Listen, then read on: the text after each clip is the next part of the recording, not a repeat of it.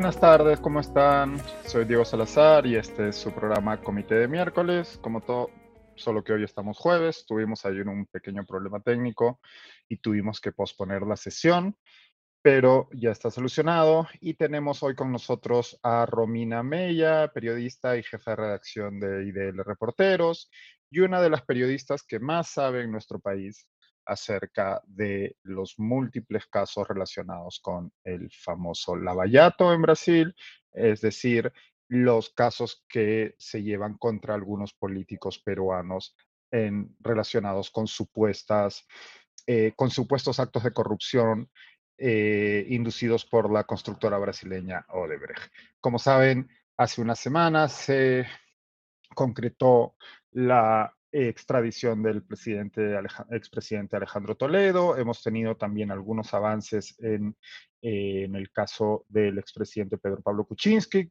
uno de los, eh, eh, a quien en uno de los casos que se le sigue, un juez ordenó que se anulara la acusación y se regresara a estado de investigación.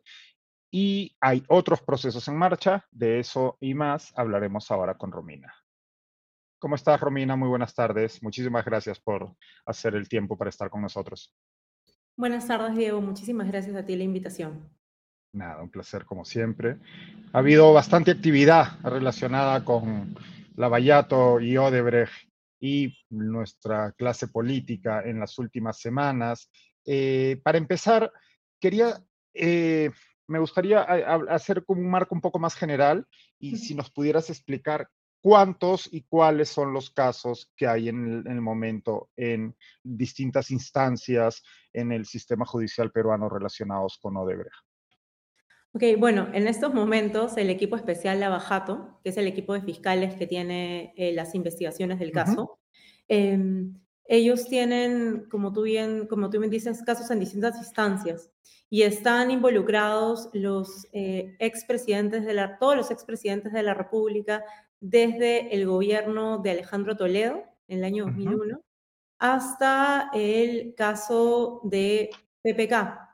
Bueno, Martín Vizcarra, pero en el caso del Club de la Construcción. Pero concretamente en el caso de Lavajato eh, van hasta él. Y todos los casos en distintas instancias judiciales. Por ejemplo, en el caso de Alejandro Toledo, eh, en él eh, hubo un proceso de extradición. Él en estos momentos está detenido en, en el Perú y en estos momentos, en la etapa del caso en la que están, es en el control de acusación fiscal para poder pasar a la fase de juicio oral, que eso debe terminar en los siguientes días o unas semanas, para ya poder pasar a la fase del juicio oral.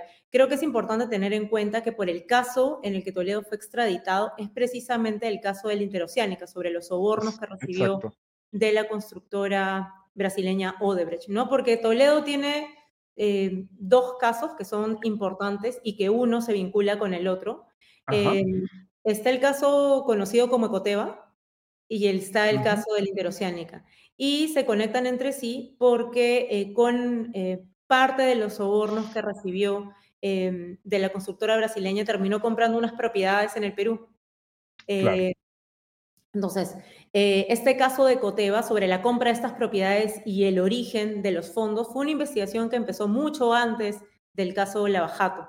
Ya cuando empieza la investigación del caso Lavajato es cuando ambos casos se conectan entre sí y se permite establecer eh, la ruta eh, del dinero. Entonces, el caso de Toledo había avanzado mucho en el caso de Lavajato por la colaboración eficaz de la constructora Odebrecht y de eh, las confesiones de sus ejecutivos sobre los sobornos eh, pagados a Toledo, pero creo que algo muy importante es que en este caso, como en otros, se logró establecer eh, la ruta del dinero. Desde el momento en que se pactaron los sobornos, a dónde y a qué offshore se iba a pagar, a través de quiénes, y específicamente ese dinero cómo fue transitando en el tiempo que creo que es algo importante, ¿no? Y ahí hubo un eh, colaborador eficaz em, importantísimo que fue Joseph Maiman, quien ya falleció, pero que participó, eh, que era muy cercano a Toledo y que participó de toda esta operatoria de lavado de dinero para poder recibir em, los sobornos, ¿no?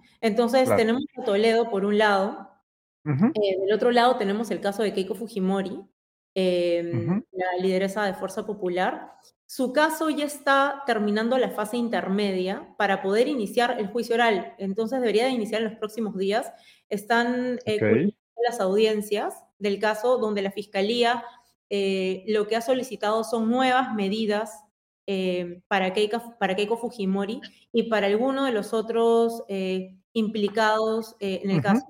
Porque en estos momentos lo que tiene Keiko Fujimori es em, cada vez que ella quiere salir del país, por ejemplo, eh, ella tiene que pedir autorización para un juez, a un juez para poder salir del país, ¿no? Para poder movilizarse. Pero lo que está pidiendo la fiscalía, por ejemplo, es que se le dicte la medida de impedimento de salida del país, que es distinta, eh, para poder garantizar eh, su continuidad en todo el proceso de la fase del juicio oral, ¿no? Entonces, ese es un caso que está encaminado y ya está en la etapa de juzgamiento.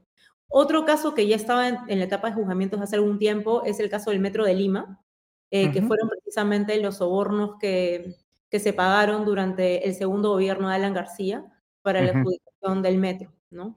Eh, en el caso de García, como él... Eh, claro, como él falleció. Como él falleció, la acción penal ha quedado precisamente en desde todo lo que abarcaba el, Ministerio de Transportes y Comunicaciones. ¿no? ¿A quiénes alcanza ese caso actualmente? Eh, al, al exministro, a varios funcionarios que estuvieron relacionados con el comité de selección, eh, que dieron la buena pro. Eh, por ejemplo, en ese caso, los pagos se hicieron a través de la banca privada Andorra, a través de empresas offshores que estaban a través de la banca privada Andorra y Odebrecht hizo los pagos ahí. Eh, por ejemplo, está Jorge Cuba y algunos otros eh, personajes ahí. Luego, en el caso de PPK, que es el que mencionaste eh, al inicio de nuestra conversación, si bien es cierto que el juez de primera instancia ha, ha, indicado o ha determinado que el caso se retrotraiga a la fase anterior a la acusación fiscal. Esto ha sido apelado por la fiscalía y será un juez de otra instancia eh, quien tenga que resolver, quien tenga que resolver aquello, ¿no? Em, entonces, eh, él todavía, eh, todavía es algo que se tiene que resolver, así que No, es, no es aún determinante, ¿no? Pero este pedido para que se retrotraiga el proceso había sido a pedido de la defensa de PPK. ¿No? Luego, otro que ha ocurrido, otro, otro hecho que ha ocurrido dentro de la semana que creo que es interesante, es vinculado con el caso de la exalcaldesa de Lima, Susana Villarán. Susana Villarán.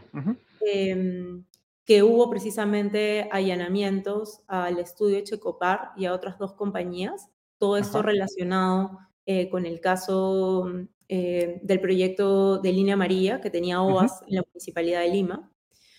Entonces, en el caso de Villarán, eh, que está siendo investigada por el financiamiento que obtuvo de Odebrecht y también de la constructora OAS para el proceso de las campañas, em, en las campañas a la elección de la Municipalidad de Lima y luego a esta campaña por el no, cuando hubo el proceso de revocatoria.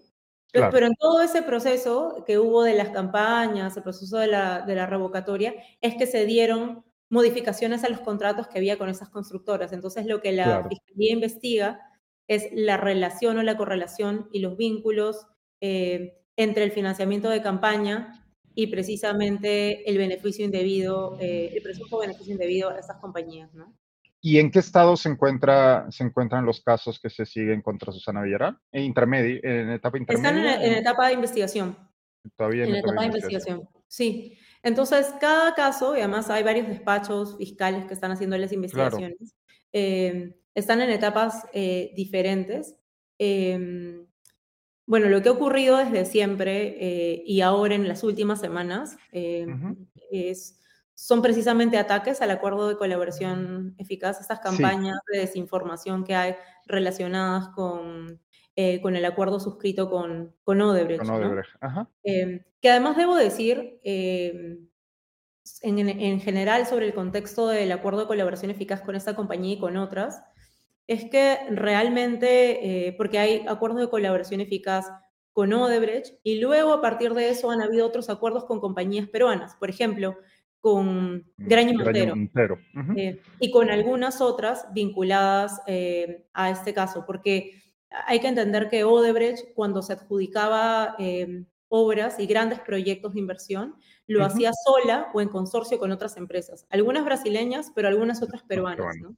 Claro. Entonces, creo que eh, algunos de los aspectos que creo que importantes, sobre todo en el caso de Odebrecht, que ha sido el primer acuerdo de colaboración eficaz suscrito entre la justicia peruana y una empresa, es que ellos tuvieron este em, sector de operaciones estructuradas, que fue precisamente un departamento dentro de la compañía donde registraron y sistematizaron todos los pagos ilegales.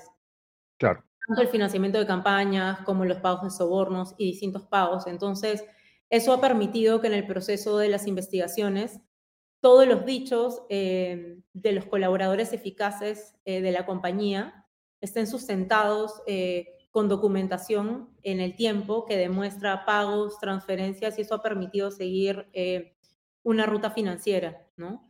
Y eso obviamente complementado con otras colaboraciones eficaces y con confesiones de otras personas vinculadas con el caso, algunos de ellos peruanos, ¿no? Dependiendo de cada uno de los casos.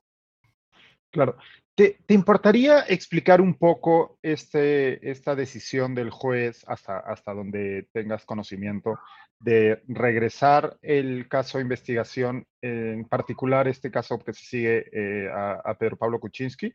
Eh, ¿Qué es lo que, que entiendo que la defensa de Kuczynski señalaba que había, eh, solicitó una tutela de derechos, señalando que habían sido que, que, no habían sido llevados de, de, forma adecuada. ¿Por qué el, juez da la razón a, la defensa de Kuczynski? Me parece que... no se entiende del todo para las personas que no están tan imbuidas en el caso. Sí, eso tiene que ver con pedidos de la defensa, por ejemplo, de tomas de declaraciones de testigos, que algunos de ellos estaban en Estados Unidos, o algunas eh, declaraciones de información a partir de las pericias fiscal, las pericias eh, financieras que se habían hecho, ¿no? Entonces, eh, bueno, la fiscalía había concluido su etapa de investigación y presentó la acusación. Entonces, ellos habían presentado una serie de pedidos, entonces, que igual estos pueden ser vistos en el, en el juicio oral, ¿no? Pero entonces ellos presentaron una serie de pedidos, la fiscalía presentó la acusación y em, lo que ha decidido el juez es volver, o sea, es una decisión del juez eh, Chavas Tamariz, ¿no? De volver a la fase previa a la acusación para que se resuelvan todos los aspectos de solicitud, em, que no tiene que ver con el fondo de los hechos, más bien tiene que ver con de forma. actuados este, dentro del proceso, que son solicitudes de la defensa de PPK. Entonces, eso es lo que ha decidido el juez. Ahora, entiendo que la fiscalía ha apelado. Entonces, un juez o puede decidir que simplemente eh, siguen las cosas como estaban y, decidir de una manera diferente que el juez Chávez Tamariz. Y eso ya entra a una fase em, de juicio oral. Claro. En caso decidiera lo contrario, bueno, tendrían que actuarse las diligencias eh, solicitadas por la defensa o resolver eso para volver, em, para volver a la siguiente etapa y subsanar ese aspecto, ¿no? Claro. Eh, vamos, si quieres. No tiene que ver, porque creo que es importante definir que no tiene que ver con cuestiones de fondo en términos de la investigación, no, no, ni, de la, ni de la acusación, ni de la acusación fiscal, ¿no? No, em, entiendo que sí, de hecho entiendo que lo que ha ocurrido es lo que la defensa ha aducido, es que no hubo un plazo suficiente para que pudieran responder a una pericia presentada por eh, la fiscalía. Y sí, en efecto, Sí, y en efecto, pues en todo caso sería un, asunto de forma y bueno, se regresa a la investigación y el, proceso continúa. No, no se está pronunciando y en efecto creo que es importante volverlo a repetir porque se presta a, una mala, se puede prestar a una mala interpretación. No se está, no, no se está pronunciando sobre el fondo del asunto de, ninguna manera. Sí, ahora creo que hay un, un detalle que creo que es importante que es que, eh, claro, dentro de las etapas de investigación hay medidas eh, que eventualmente pide la fiscalía y que el juez la otorga, ¿no? Por ejemplo, en esta etapa de investigación está, entiendo, por vencerse los plazos del impedimento de salida del país. Claro. Entonces, claro, entonces, si eso al, al, volver hacia atrás, este, en esa misma etapa, entonces eh, él puede una al vencerse, las medidas cambian. Pero al ya estar en una etapa nueva, en un juicio oral, eh, el, fiscal o la fiscal lo que hacen es pedir nuevas medidas para asegurar esa, esa etapa del proceso. Pero entiendo también que en el caso de PPK, él tiene otra investigación en la que también hay otro tipo de medidas eh, limitativas. ¿no? En estos días, PPK em, ha dado eh, una entrevista. sí, ha eh, dado un par de entrevistas, sí. Em, claro, en el, en, el, en el, contexto de la, de, la investigación, ¿no? Si te parece, pasemos al caso de Alejandro Toledo, que es quizás el más inmediato, ¿no? Está a puertas de entrar a juicio oral. ¿Qué significa que vaya a entrar a juicio oral? Para que nos entienda el, común de los mortales que nos está viendo. Creo que em, creo que un aspecto más importante, uno de los aspectos más importantes es, y ya viéndolo de una manera general, es que hemos tenido ah, desde el retorno de la democracia a casi todos los expresidentes de la República involucrados en este gran caso de corrupción, que es el caso más importante probablemente de corrupción en América Latina y en términos corporativos. El hecho de que además se haya aprobado una extradición en Estados Unidos donde hay además un control de prueba en, porque hay un juez que tiene que revisar la acusación, porque para que Toledo haya podido ser extraditado al Perú es porque la acusación fiscal fue enviada a Estados Unidos, un juez la revisó y claro, hubo una serie de medidas que presentadas por la defensa de Toledo que fueron medidas de apelación, medidas dilatorias, pero que ya ha pasado ahí además un control en términos de pruebas y de pruebas suficientes para que Toledo pueda ser extraditado eh, al Perú y ser, eh, juzgado por, ser juzgado por esos hechos. Creo que es absolutamente, que es un caso sólido, donde se demuestra precisamente esta gran corrupción. Fueron más de 20 millones de dólares en soborno Em, precisamente por, eh, por, la carretera interoceánica. Entonces, creo que en términos de la dimensión de corrupción, los patrones de la corrupción, lo que hubo, em, es, es, muy importante, pero también eh, ver que expresidentes de la República, ex alcaldes o alcaldesas, gobernadores regionales, líderes de partidos políticos, todos involucrados en esta gran trama de corrupción, pasando desde la derecha hasta la izquierda por el centro, donde además eh, te permite ver con claridad que en la corrupción público-privada, eso eh, es totalmente transversal a cualquier eh, partido político. Y solamente hemos visto en este caso un rubro, ¿no? Que es el de, es el de la construcción. De la construcción de, de, mega obras. Sí, y que te permite tener creo que el caso Toledo, pero también como otros, pero además el caso Toledo es un caso bastante bien construido, es tener esa posibilidad y esa ventana para poder ver en detalle cómo se manejó la gran corrupción.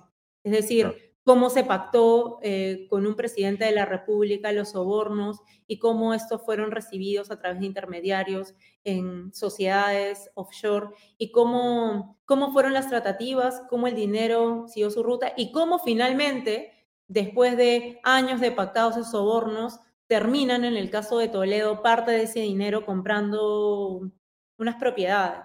Entonces, creo que en estos dos casos eh, que se entrelazan, es un caso muy sólido de cómo se pacta el soborno, eh, cómo en el tiempo se establece la ruta del dinero y qué pasa con parte de ese dinero, ¿no? que ese proceso de conversión en un sistema de lavado de dinero. ¿no?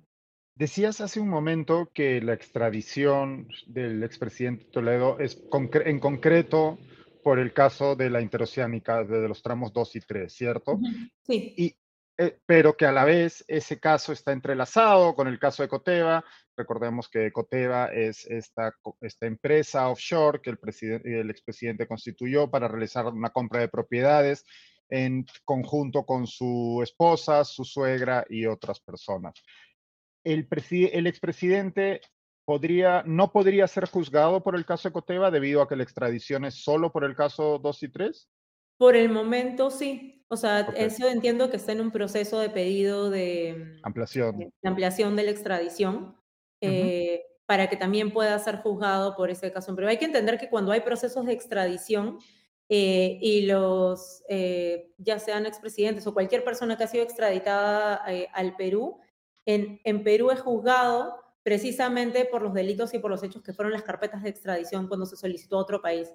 Y lo que muchas veces ocurre es que se hace un primer pedido de extradición con respecto a una carpeta fiscal y lo que hay después son pedidos ampliatorios eh, de, extradición, ¿no? Donde es posible ya juzgar eh, por otros hechos. Pero en general este caso, el del caso de la interoceánica, al margen del caso, es un caso totalmente redondo en términos de, eh, de cómo se pactaron las, las coimas em, con Toledo, ¿no?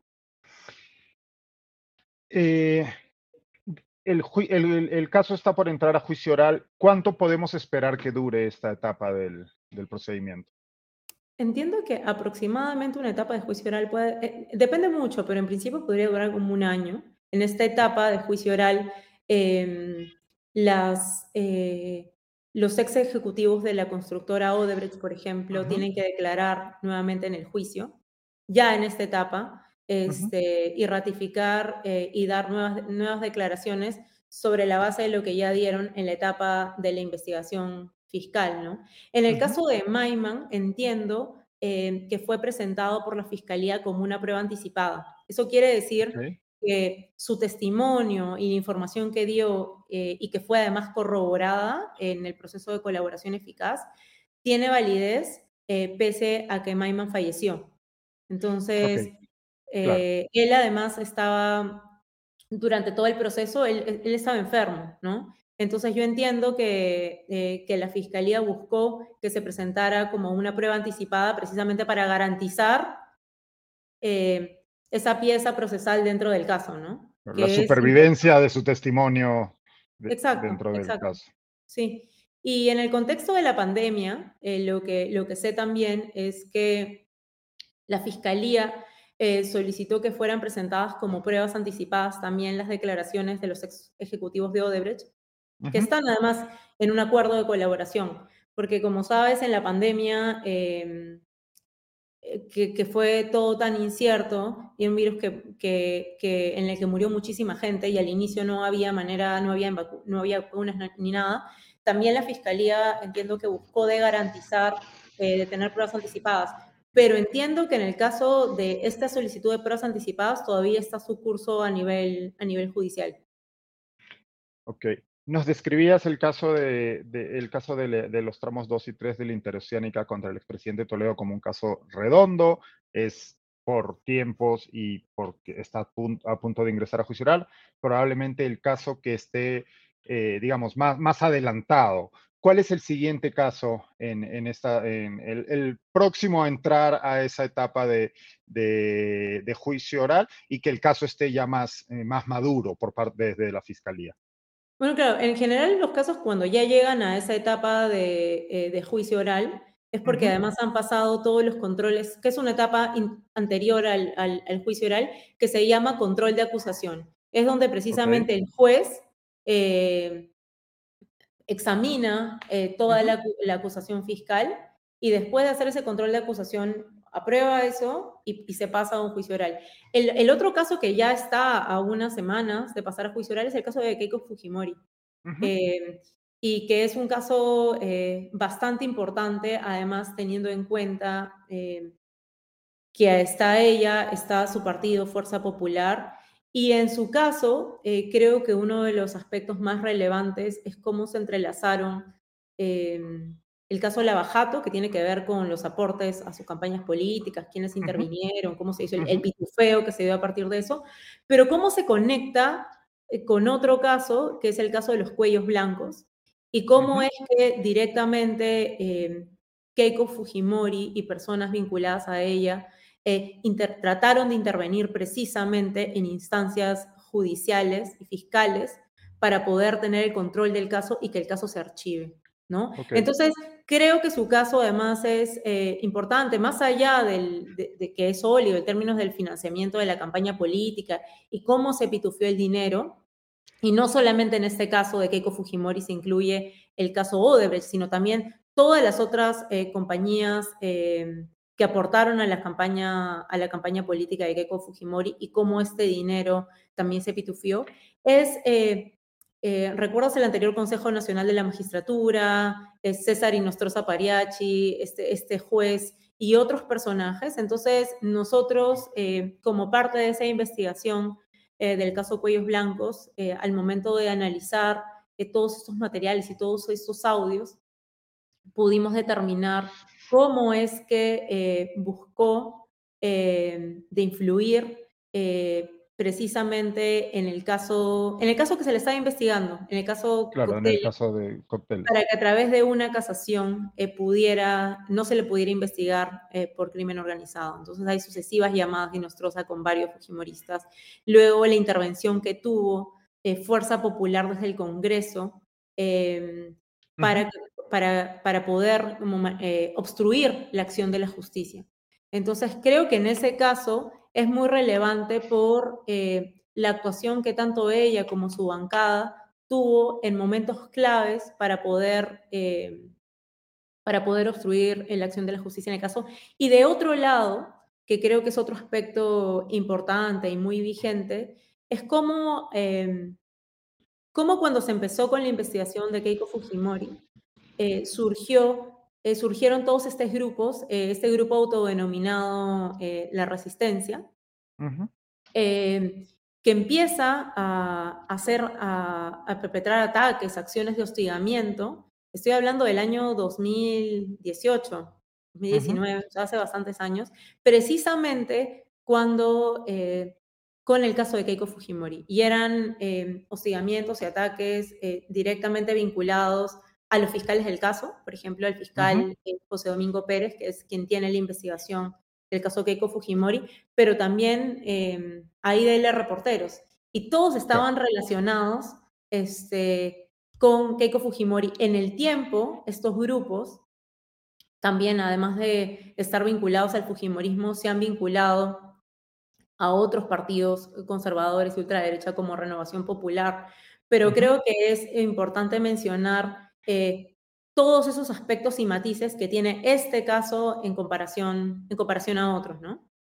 La, acusación de la fiscalía, entonces, en este caso, en el caso de Keiko Fujimori, y bueno, una serie de personas indicadas como cómplices, ¿no? Entre ellos Pierre Figari, Ana Gers, el propio José Klimper, etcétera, esta, este caso incluye no solo el lavado de activos y eh, crimen organizado, sino también el intento de obstrucción a la justicia que describías hace un momento.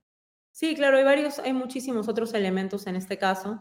Em, ¿Te importaría describir un poco, resumir, describir un poco el caso que va a iniciar próximamente para, para quien no lo tenga presente? Sí, lo que hay en investigación es eh, el financiamiento de Odebrecht, eh, o sea, así arranca el caso del financiamiento de Odebrecht em, a dos campañas eh, de Keiko Fujimori. Y en el proceso de investigación se empezó a descubrir que había otras, em, otras compañías y otros empresarios peruanos que también, también habían hecho aportes a la campaña de Keiko Fujimori. En ese proceso y en ese contexto, em, también eh, se registró, está en detalle el pitufeo, el cómo se disfrazaron eh, y se camuflaron los aportes eh, para que parezcan, o sea, con aportantes de fantasmas, ¿no? Hay una descripción detallada de quienes participaron en eso, en cómo, en cómo ingresó dinero que no querían que se declare, y se generó toda una maquinaria del pitufeo que es generar recibos y con falsos aportantes para poder justificar el ingreso de dinero. Entonces, es el mecanismo descrito por el sobrino de Jaime Yoshiyama. Sí, por Jorge Yoshiyama. Y que además, eh, eh, no solamente contado por él, sino, por ejemplo, por el ex congresista Reategui. Eh, y lo menciono porque él públicamente indicó que se había acogido a un proceso de colaboración eficaz. Él estando en ese momento como congresista. Porque además él y su familia habían participado en toda la trama del pitufeo y varias otras personas que en ese contexto han dado información, hay un registro detallado de cómo, eh, de cómo, se, dio, de cómo se dio eso. ¿no? Entonces, eh, ese es el caso. Además, hay que tener en cuenta que si bien Keiko Fujimori no eh, llegó a la presidencia, sí fue congresista y su bancada, y también tuvo bancada en el Congreso, y desde el Congreso se tomaron también decisiones. Entonces, eh, creo que es un caso eh, muy importante y además teniendo este otro factor eh, sobre los vínculos y las presiones y la acción de interferencia en la acción de la justicia sobre ese caso, ¿no? Entonces, sobre ese caso eh, es, es bastante complejo e incluye todos esos matices eh, Claro. en la investigación. Ella ha estado en, en prisión preventiva. Ahora, eh, las medidas que tiene, ella tiene como medida un pago de una caución. Me parece que son de 70 mil soles. Eh, y en estos momentos tiene, em, para poder salir del país o trasladarse internamente, Tienen que solicitar tiene que permiso al juez. solicitar autorización al juez. Pero claro, como yo te explicaba, que cada etapa del proceso eh, es distinta, entonces ahora que se entra al juicio oral, la fiscalía ha pedido nuevas medidas. O sea, ahora claro. el juez tiene que determinar si, a- si acepta o no los requerimientos, eh, los requerimientos fiscales, ¿no? Es el juez el que decide, ¿no? Para pasar ya a esta etapa eh, de juicio oral, en las que se exponen las pruebas, aparece la defensa, tiene que declarar Keiko Fujimori nuevamente. En el caso de los ex ejecutivos de Odebrecht, también eh, van a tener que declarar, pero junto con otros testigos y- y personas que están en proceso de colaboración eficaz, y también empresarios peruanos que Ujú. hicieron aportes a las campañas y que han reconocido eh, haber hecho los aportes, ¿no? ¿Cuándo podemos esperar que inicie esta nueva etapa de juicio oral, en este caso? Yo entiendo por cómo han seguido las audiencias, me parece que debería determinar en la siguiente semana o subsiguiente esta etapa intermedia de las audiencias Ujú, y ya ujú. fijar una fecha para el inicio del juicio, o sea, es decir, en unas, en unas semanas. Entonces, van a estar, por así decirlo, corriendo en paralelo Vas a el, tener el 2 juicio oral megacasos corriendo en paralelo, claro. Sí, hay otros casos que ya han, como te dije, que ya han estado en, están en fase de juicio oral, pero claro, estos casos este, son muy relevantes, ¿no? Por ejemplo, el caso del Metro de Lima ya tiene, me parece que más de un año en fase de juicio oral, ¿no?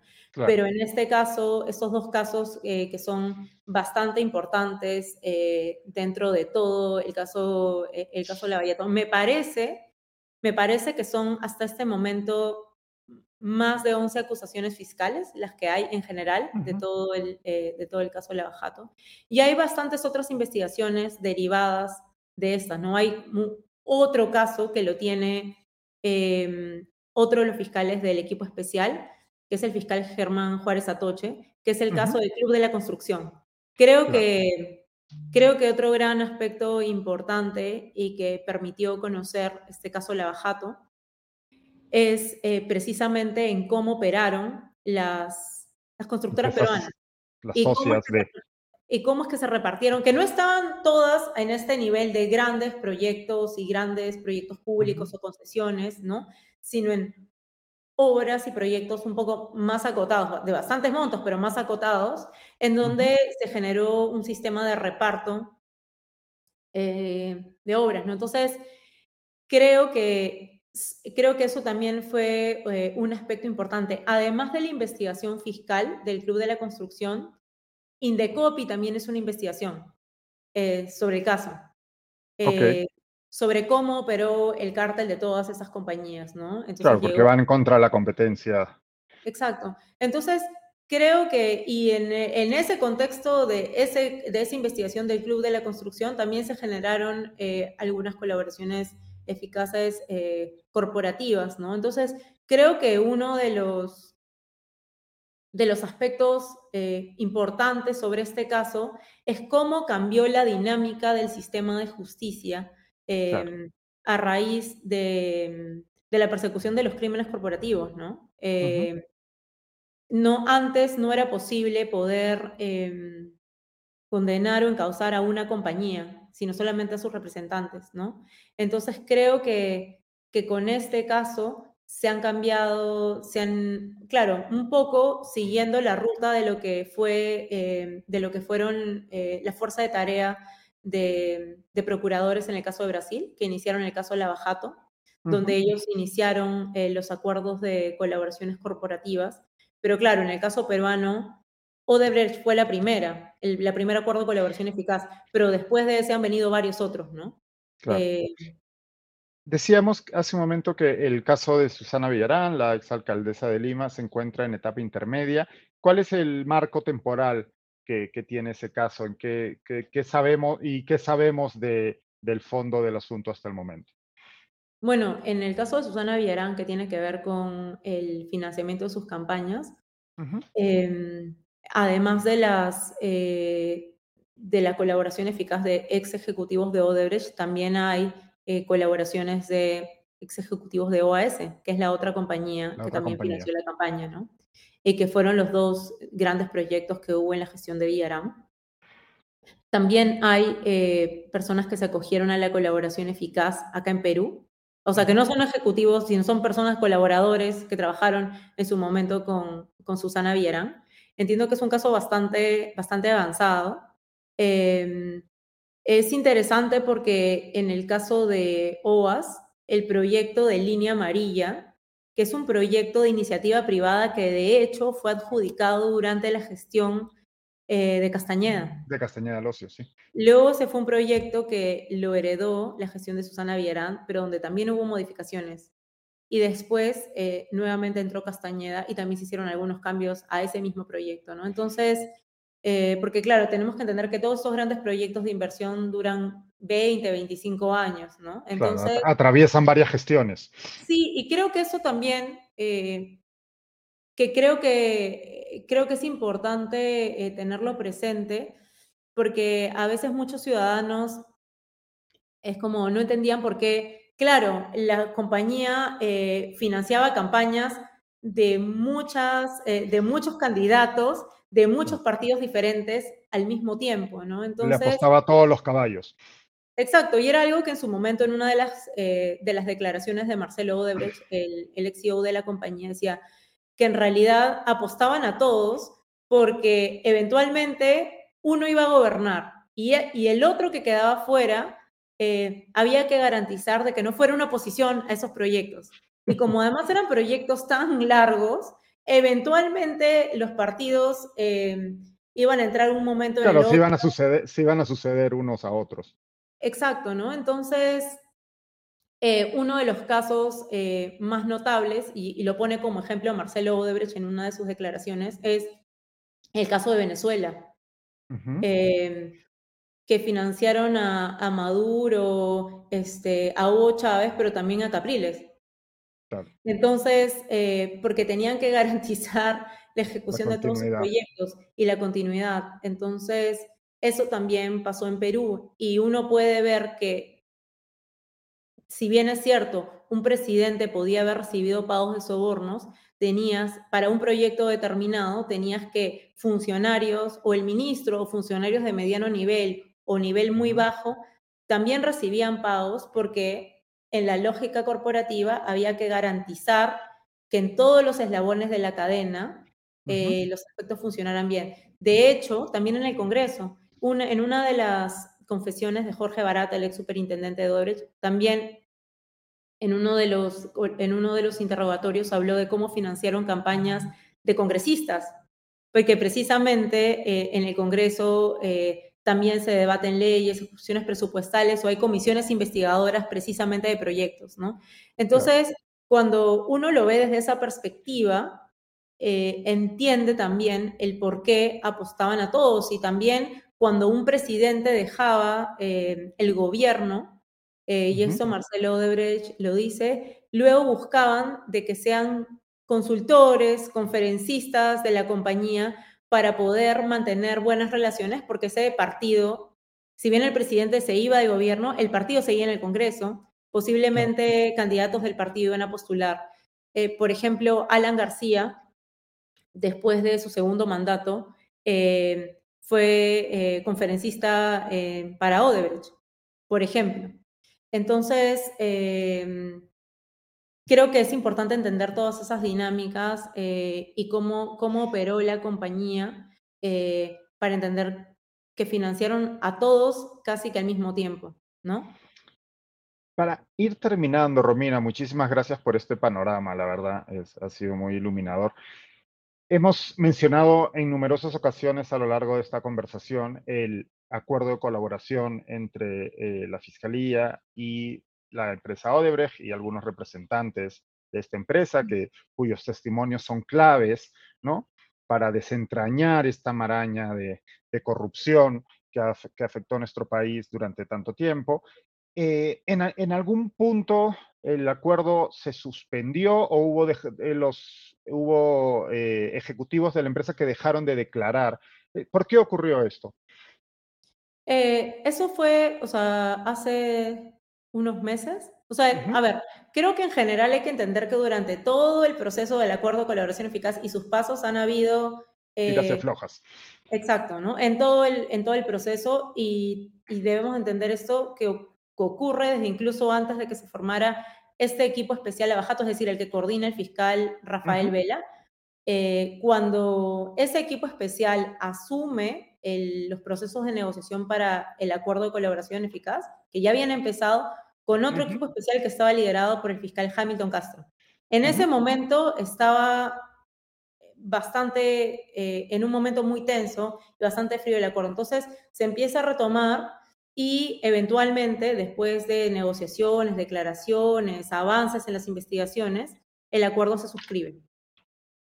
En el proceso, como tú bien dices, este, como parte de un proceso de colaboración eficaz, en ese contexto, eh, la compañía eh, está obligada, eh, de acuerdo con el acuerdo, originalmente a dar información, me parece que son sobre cuatro casos importantes.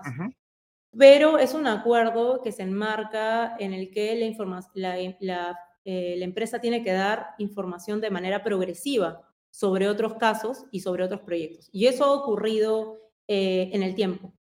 Lo que hubo hace algunos meses que tuvo que ver con unas diligencias que iban a, darse en Brasil, eh, estaba relacionado con, em, ¿qué pasa? con el acuerdo de colaboración eficaz, eh, se parte por el hecho de que la compañía da información sobre eventualmente hechos de corrupción, porque claro, da información y es la fiscalía la que determina si esos son hechos delictivos o no. Pero supone que esa información no debe de ser incriminatoria para los eh, ejecutivos de la compañía, es decir, dan información, eso se añade al acuerdo, se determinan los hechos, se, se negocian las reparaciones civiles, pero ellos actúan como colaboradores eficaces, ¿no? Claro. Entonces, que es algo como medio técnico y engorroso, pero por un asunto vinculado con esto, es que em, a pedido de la compañía, eh, se suspendió, eh, eh, un pedido ante la Procuraduría General y se suspendió una diligencia, pero semanas después eso se resolvió y el acuerdo este, ha continuado. Ha continuado, se han dado declaraciones de los ex ejecutivos en varios de los casos, ¿no? Entonces, y en ese contexto, además, la compañía está además obligada a dar información y dar documentación, testimonios que corroboren los dichos, está obligada a hacer pagos eh, de reparación civil. Y eso lo ve directamente la Procuraduría ad hoc para el caso de Bajato, que está dirigida por eh, la Procuradora Silvana Carrión. Y hasta este momento entiendo que la compañía ha cumplido con, con hacer todos los pagos eh, como parte del, del, acuerdo. Además son retenciones, se creó un fideicomiso. Entonces, eso es a lo que está obligada. Tanto Odebrecht como las otras compañías que han suscrito acuerdos de colaboración. Todos los acuerdos de colaboración, y digo, ya hablo en plural porque el de Odebrecht fue el primero, pero han habido, han habido otros, sí. Eh, todos están homologados por un juez. O sea, es decir, pasan un control de legalidad eh, por un juez que determina el valor de la prueba y de la información aportada, en este caso, por una compañía, ¿no? Ya sea Odebrecht o cualquier otra, ¿no? En el caso, por ejemplo, em, de Graña y Montero, que se acogió a un proceso de colaboración, este, entonces eso naturalmente, después de que se, se sella un acuerdo, eso es enviado a un juez para que homologue el acuerdo, determine si realmente tiene todo aquello que se necesita y luego se queda homologado y, este, y se establece como tal. Y todos los acuerdos eh, tienen este principio eh, que son dinámicos. O sea, si bien es cierto, como una colaboración eficaz con una persona, ¿no? Eh, empiezan a, se establecen lineamientos claros de lo que una persona va a declarar, en este caso una compañía, pero todos son progresivos en los que tienen que ir aportando información. Y también aquí hay, en general, como en cualquier colaboración, un principio de oportunidad, eh, en el sentido, eh, es como lo que pasó en Brasil. También importa quién llega primero en una colaboración, ¿no? Porque em, si toda la información ya ha sido aportada, eh, ¿qué tanto puede como aportar otro? Entonces, creo que un aspecto interesante en el caso de Lavajato es que cuando se dieron todas estas dinámicas de la investigación, esos avances muy rápidos este, en el tiempo, eh, rápidamente muchas compañías eh, decidieron este, acogerse a este proceso también por el principio de oportunidad. Porque quien llega primero tiene mayores posibilidades de dar información que sea relevante para la justicia.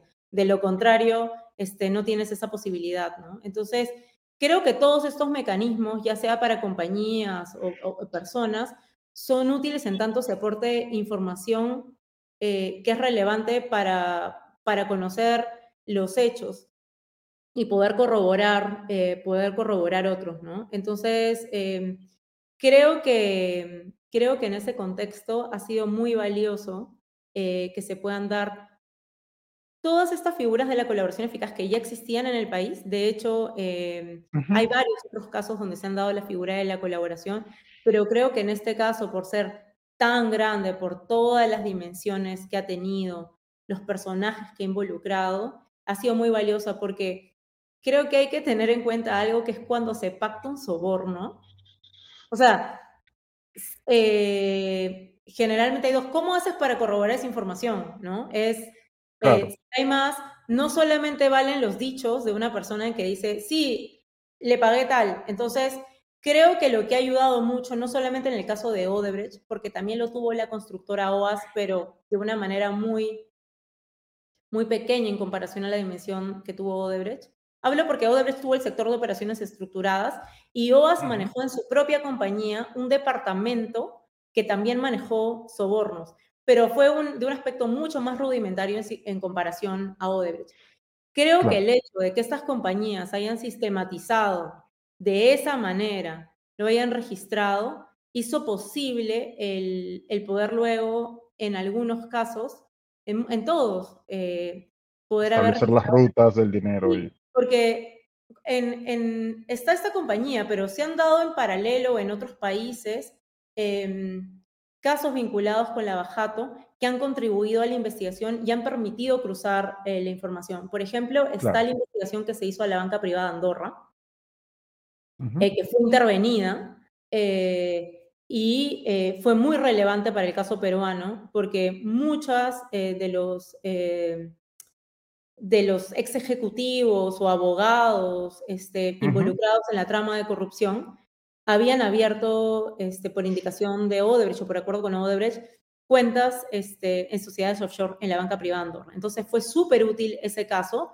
porque ex ejecutivos de la banca privada Andorra contaron cómo había sido todo y estaban, al momento que se intervino, el, se intervino la banca, se pudieron determinar todos los documentos. Entonces, eso permitió cruzar información. Hay una investigación fiscal aquí en Perú sobre lo que pasó allá relacionado con los peruanos y cómo eso junto con todos, entonces construir eh, investigaciones y casos sólidos. Por ejemplo, Horacio Canepa, si lo recuerdas, este árbitro, él tuvo precisamente una, una sociedad, una cuenta en la, en la banca privada Andorra. Entonces, por ejemplo, ese, él fue uno de los árbitros que recibió, recibió pagos para fallar favorablemente a Odebrecht en arbitrajes. ¿no? Entonces, hay varios aspectos del caso, es una trama y muy, grande, muy amplia. Muy compleja, con, donde además sistemas muy sofisticados para poder lavar dinero, para poder esconder el para poder esconder la identidad de la persona que había sido sobornada o que había recibido un financiamiento de campaña política, ¿no? Entonces, son rutas este, muy detalladas, minuciosas, extensas. Entonces, em, naturalmente, investigaciones tan complejas demandan mucho tiempo eh, de trabajo. Nosotros llevamos investigando, eh, y ya hablo desde el periodismo de investigación, eh, el caso desde hace muchos años, incluso a, Odebrecht desde el año 2010, antes de que iniciara el caso de la Bajato. Entonces, claro, poder establecer las conexiones, las rutas del dinero en el exterior eh, y cómo se conectan con el Perú, naturalmente son sistemas complejos.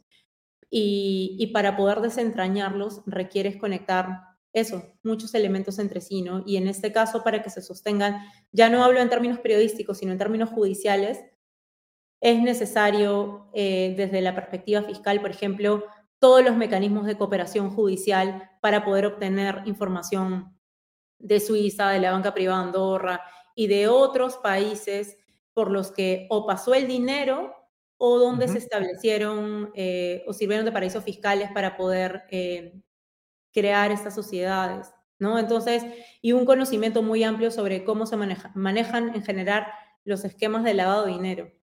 Y teniendo en cuenta además que en este caso Odebrecht, que además es muy interesante, cómo, eh, y ya con eso termino porque el caso fascinante, es cómo los ejecutivos del sector de operaciones estructuradas eh, compraron las, parte de las acciones de un banco, del main bank, este, y donde fue precisamente un banco que operaba para poder eh, pagar sobornos y poder eh, formar parte de la maquinaria del sistema de lavado de dinero. Entonces, estas estructuras tan complejas y cómo se establecieron los mecanismos y las fases de lavado de dinero, precisamente de manera sofisticada era para poder garantizar que con quien se pactaba un pago, eh, pudiera esconderse el rastro del dinero, ¿no? Ya sea la modalidad de que el personaje decidiera. Hay gente que prefería dinero en cash, otros que sea en una sociedad a nombre de un testaferro, otro que sea en una sociedad a su nombre. Es decir, de una manera variada, pero para todo ello habían